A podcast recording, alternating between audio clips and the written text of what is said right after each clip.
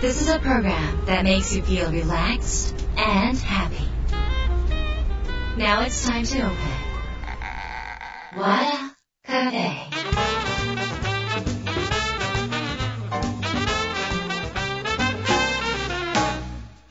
和田カフェのオーナー和田博美ですやる気満々の人もちょっと明日が憂鬱な人も明日笑っていけるよう今夜もワクワクをお届けします改めましてこんばんは和田博美ですえー、っとねもう本当に朝になるとこう冷え込んできてだんだん起きたくなくなる季節になってきたんじゃないでしょうか。うちではね早々にもうおこたを出していましてそしたらなんかあの猫はこたつで丸くなるじゃなくて犬がこたつで丸くなってるね。状況で朝とかこたつついてないとなんかこのこたつの中覗いて嫌そうな顔してこっち見るんですよ。早くつけるよみたいな感じでね。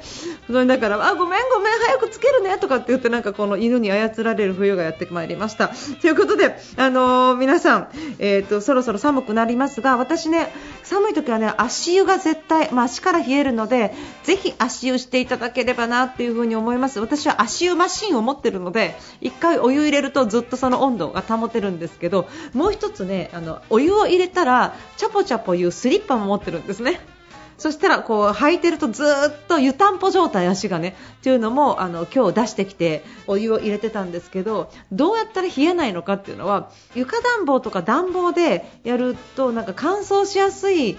し喉にが痛めるのでもちろん加湿器は絶対必要なんですけど足と首があったかいとすごいあったかいんですね。だから首はえー、となんか薬局とかで売ってるその小豆が入ってるやつでレンジで入れたらチンってなんか小豆が温まるやつね。あれを首に巻いて足は、えー足の湯たんぽか長靴型の湯たんぽがあるんですよ。お湯を入れる。もしくは足湯。がねちょっとおすすめです。私オンライン中ずっと足湯しててなんかあのオンラインしながら足湯してる人なんか知らないわとかって言われることがあるんですけど理にかなってません？って思うんですけどね。ぜひやってみてください。さて今週も番組に届いた相談メールをご紹介します。和田ひろみの和田カフェ。どうぞ最後まで楽しんでってください。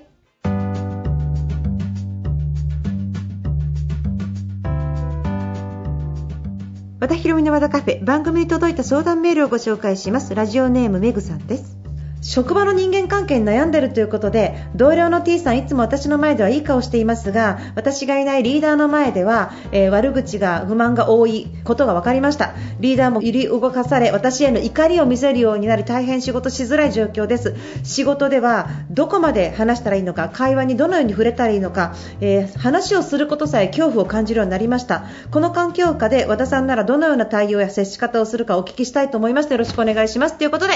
えーメグさんからいたただきました。ありがとうございます。えっとですねあのこの文章だけでは、えーあくまでも推測になってしまうということを前提に少しお話しさせていただきますね。でなぜかっていうとまず悪口や不満が多いことが判明しました。えーそれからまたそれによりリーダーが揺り動かされ私への怒りを見せることもあり大変仕事しづらいです。ここです、えーいつも目の前でいい顔してる人が陰で悪口言ってるっていうのは、えー、とよくあることじゃない？よくあることってのはだって本人の前であんたこれ仕事できないんだとかなんであなたそんな暗いのよとかもっと明るくしてよとかあもうあなたと話しててイライラするのとかそんな思ってても普通の人は絶対にその人の前でほとんど言わないじゃん。もし言っちゃうとしたらその人デリカシーのない人になっちゃうから人間関係ってみんなやっぱりちゃんとそこは気をつけてるでしょ。だから、えっと、陰で言われているっていうことは2つあって本当に言われるようなことをしたのか言ってる人がとても意地悪なのかっていう想定がつくじゃないですか。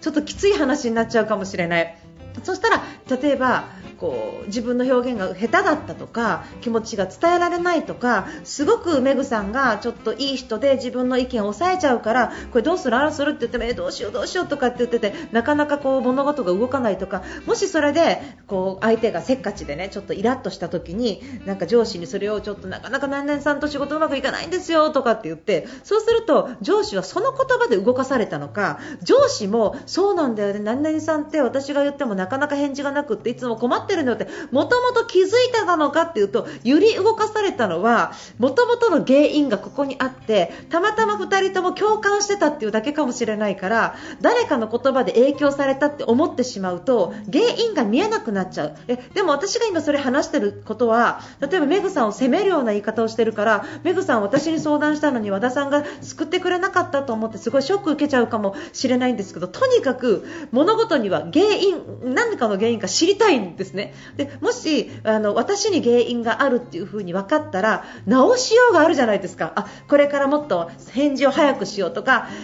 暗い暗いねおはようございます。って挨拶がおはようございます。って明るくなるとか何か自分で直しようがあるって分かった時の方が改善点が見つかるのでそうすると自分で変えられるの世界を。でも同僚の方が、えー、っとすごく冷たくって意地悪で上司もすごく冷たくって意地悪で私はいじめられていると思ったら同僚が辞めるか上司が変わるかっていうことにならない限り職場の人間関係ってずっとメグさんが辛いでしょ？だからその辛いっていうことに原因を置いてしまうともうメグさん辞めて仕事っていう風になっちゃうのでそのまま仕事を続けるんであればあ私が仕事こういう風にうまくできなかったからなんだ。じゃあこれ直そうって思った方が私としては改善点が見つかりやすいっていう風にねまず思ったからそんな風に言ったっていうことが1つ。でもしそれが、えー、仮説が正しい私もしかしたらこうかなっていう仮説がもし正しければそこは直していけばいい話じゃないですか。何かの原因があればってことね。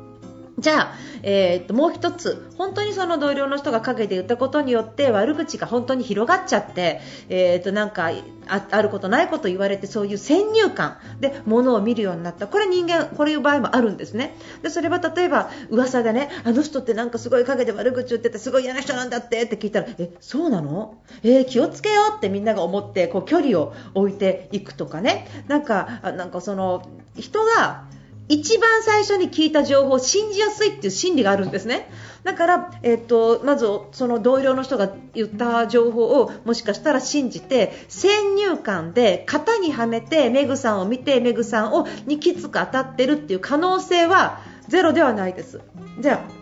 今後の人間関係この仕事をまだ続ける人間関係を良くするそういう場合っていうのは、えっと、今の仕事で成果を出してほしい。その人間関係がうんぬんで気持ち落ちる。なんか自分がなんか仲間連れになっているような感じがする。すごくやりづらいじゃなくって。もちろん仲間がいた方が仕事はすごいしやすいし周りが好きな人が固まってた方が仕事仕事はすごいしやすいんだけどでもあの人ちょっとできるよねとかやっぱり仕事できるよねって分かってくれる人がいつか必ず現れるんですよ。コツコツコツコツ仕事をしてたら。だから今はすごくしんどい時期かもしれないけどそれでその原因によって自分の仕事のパフォーマンスが下がって自分の悪いところねなんかどういう悪いところか不満言われてるか分かんないけどその不満が現実になる。言われることによってあの人仕事遅いのよねって言われてて本当は一生懸命やってるのに陰でそれ言われてたそれを聞いたメグさんが落ち込んで実際に仕事がね遅くなってしまうっていうことを起こしたくないんですよ。なぜかっていうとそれがメグさんにとって一番損になっちゃうからだから自分で目の前のことをちょっと不満もあるし理不尽だし腹が立つし泣くほど悔しいかもしれないけど自分で環境を良くするためにはあの人すごいよねって言われるまでやり通す。それでも辛かったらやめる。またなんかすぐ仕事やめろやめろとかって言うからもう本当になんかこの人どう口閉じてって思われるかもしれないんですけど、まあ、そのいう風にやる。なので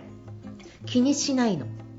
気にすれば気にするほどそのネガティブなことっていうのは虫眼鏡当てたみたいに大きくなるからあなんか悪口言われてたんだやーみたいなね。なんかもうそのきつ語られてるわーみたいなね。あーそっか私も今修行の時期だわ。そっかこういう時に学べることってなんだろう。予定思考ね学べることって何？自分が上司になった時はこういうこと気をつけようって気づけてよかったな。自分の悪いところもあったかもしれない。直せる機会をもらえてよかったな。まだ仕事がクビにならないだけでもよかったな、ね、自分は自分の仕事を一生懸命しようと思えてよかったな。っていう風にいろんなちょっと良かったを探してで中には絶対分かってくれる人もいるのでそしてそう思った瞬間に何やるか会社の中で居心地のいい人になる。明るい笑顔で挨拶をしてください。自分から周りの人に声をかけてください。たとえ無視されても全然気にしないで挨拶を続けてください。目の前の仕事を今まで以上に成果を出してください。もしくはいろんなところで勉強して違うところに意識を向けてこれからの自分にプラスになることに時間をかけてください。そうすることによって人生は違う方向に動いていきます。今メグさんはネガティブなところに意識が集中してるからそこをほじくってそこに虫眼鏡を当てて大きくしてる可能性があります、えー、どういうことであっても自分が成長するっていうのが最後自分が笑うことになるのであ悪いところに気づけた最初の仮説が正しかったら直せばいいじゃん仕事一生懸命して。で次の2番目の仮説があったら上司もその人も変えることはできないんだからそのいいところ自分の今から良かった探しをしていいところ探して自分はそれにぶれずに明るい自分でいる。それが世界を変える秘訣かなっていうふに思いますのでぜひそんな風にやってみてください。めぐさんお便りどうもありがとうございました。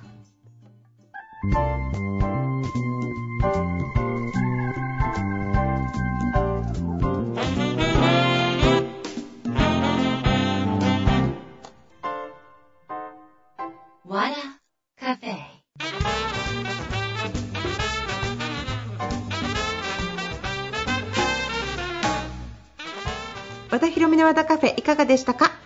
12月の1日に中小機構さん主催のセミナーがあります。こちらのセミナーは朝の10時から夜の17時までと1日たっぷりでリアルもオンラインも参加できるセミナーで次世代リーダー女性リーダー2030年こういうリーダーが活躍できるよ。これから女性の時代になるよっていうねそういう話をさせていただくんですが今回中小機構さんが主催なので私の会社が主催ではないんですね。だから中小機構さんの講座としてお申し込みいただけるわけなんですがこれ行政さんが関わわっているようなあの、まあ、機構さんになるので、えっと、お値段が6000円という破格で受講できます。でこちらの方なんですけど、えっと、私だけが1日担当ではなくって宝塚歌劇団の演出家の中村和則先生が出てくるんですよ。で宝塚の話するんですよね。私12月に宝塚だから行くんですよ本場の神戸で。なんとそういうご縁ができました。と本当に皆さん宝塚の話聞きたくないですか、えーと、こちらのセミナー興味ある方はですね中小機構スペース和田博美もしくは和田博美スペース中小機構で検索していただきますとセミナーのご紹介ページ出てきますのでぜひそちらの方、えー、ご覧になって参加申し込みお願いいたします。よろしくお願いします。リアル会場でももちろんですがオンラインでも参加できるのでどこの地方にいらっしゃっても参加できますから、えー、2030年活躍してたいな2030年、えー、いい会社にしたいなっていう風にねもしこれから10年先のことを考えてプラスプラスプラスで動いていきたい方ぜひ聞きに来てください。よろしくお願いします。ああとですね、えーと、私、パワースクールっていうオンライン、えー、スクールを、えーと、作っているんですがもうこちらはもう長いことをさせていただいてるんですけど材料が多すぎて入った人がどれからやったらいいのか分かんないっていうぐらいサービス方ですちょっと反省してるんですね、あれもこれもっと詰めすぎちゃって。でそれであのただ、えーとね、また詰めちゃったのがあの月に1回、まあ、朝活っていうのはね月に2回こう朝のミーティングをね6時からやってるんですよ、これもオンラインで。でもう1つねあの月に1回、えーと、夜ね、あのー、無料のセミナーがあるんですこの間私が営業の講演を90分無料でさせていただいたんですが会員さんむちゃむちゃ得なんですね。であの他の先生呼んでやったりするあの講座とかもあるのでなんかこうサブスクがちょっと最近アレルギーあるなとかもうオンラインサロンはっていう方とかちょっとその毎月お金払うのはって思う方って多いと思うんですが勉強とかそういうモチベーションを上げるとかやる気を維持するって継続なので結果的にその瞬間瞬間だけ思い出したみたいにやってても絶対落ちるんですねなので私は何一番おすすめしたいかなっていうとパワースクールを一番おすすめしたいなと思ってます明らかに人が変わっていくので手に取るようにそしてそれを一番安くしているので何が一番お得かっていうとパワースクール一番お得じゃないかなって本当に思うんですよ。あのなので5000円だから年間6万円高いって思われる方もいらっしゃるかもしれないんだけど普通のセミナーって1回2、3万するのでそれ